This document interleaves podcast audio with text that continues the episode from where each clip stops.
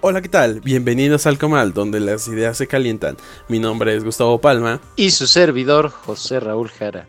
El día de hoy hablaremos sobre el caso Lozoya. ¿Por qué es importante? Es un tema muy importante debido al nivel de corrupción que se manejó con la cantidad de dinero, la estructura del Estado que estuvo presente y la cúpula política que puede estar ligada a este tema. Además implica que las organizaciones del Estado encargadas de buscar justicia funcionen adecuadamente.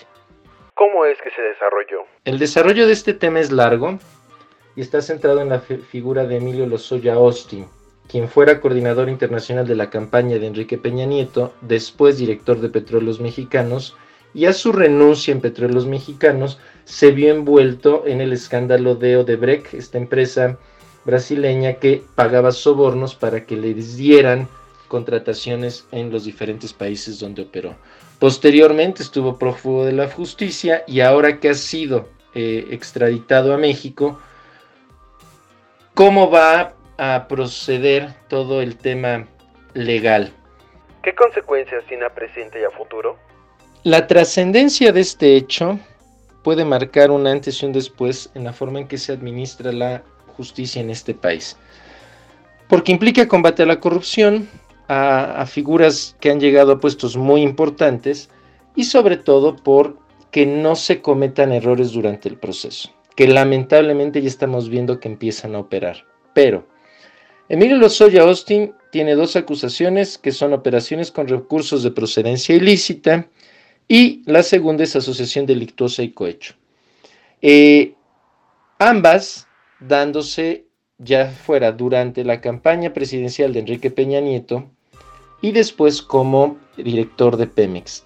Aquí lo importante es ver por qué se le está acusando, porque algunos delitos ya expiraron. Y entonces en la Fiscalía General de la República está armando el caso por la compra de agronitrogenados, una empresa que llevaba años sin operar y que fue adquirida por una filial de Pemex y que pues costaba 50 millones y pagaron 500 millones.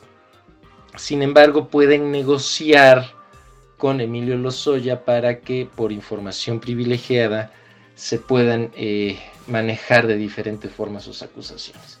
Lo cual representaría para el país más bien una cacería de brujas y un proceso de mediatización muy complejo y que no suma a la fortaleza de las instituciones en el país. Por otro lado, el que un gobierno que se plantea como eh, no corrupto y que iba a acabar con la corrupción, termine negociando con personajes de este tipo y que bueno, que sabemos que existe o es propio de la política, lo haga por una cuestión electoral y no por verdaderamente gobernar y mejorar el sistema judicial en el país. ¿Qué deberíamos considerar? Lo que debemos tomar en cuenta es que los señalamientos que pueda hacer de diferentes políticos el señor Emilio Lozoya son lo menos importante. Debemos centrarnos en que se lleve a cabo un debido proceso y las instituciones encargadas de administrar justicia por parte del Estado mexicano funcionen adecuadamente no entrar en el escándalo de si llegó al hospital o tuvo que ir a la cárcel. Debemos de fijarnos en si los amparos que tiene son procedentes o no. En que si los casos por los que se les va a, procesar ya expidieron o no.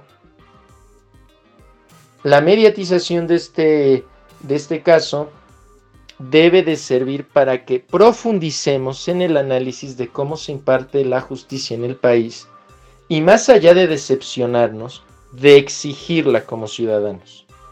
Porque si no, pues se pierde esta oportunidad de oro que tiene el actual gobierno de procesar a funcionarios de tan alto nivel. Esto fue todo por hoy. Nos vemos en el siguiente episodio. Mi nombre es Gustavo Palma. Y su servidor, José Raúl Jara.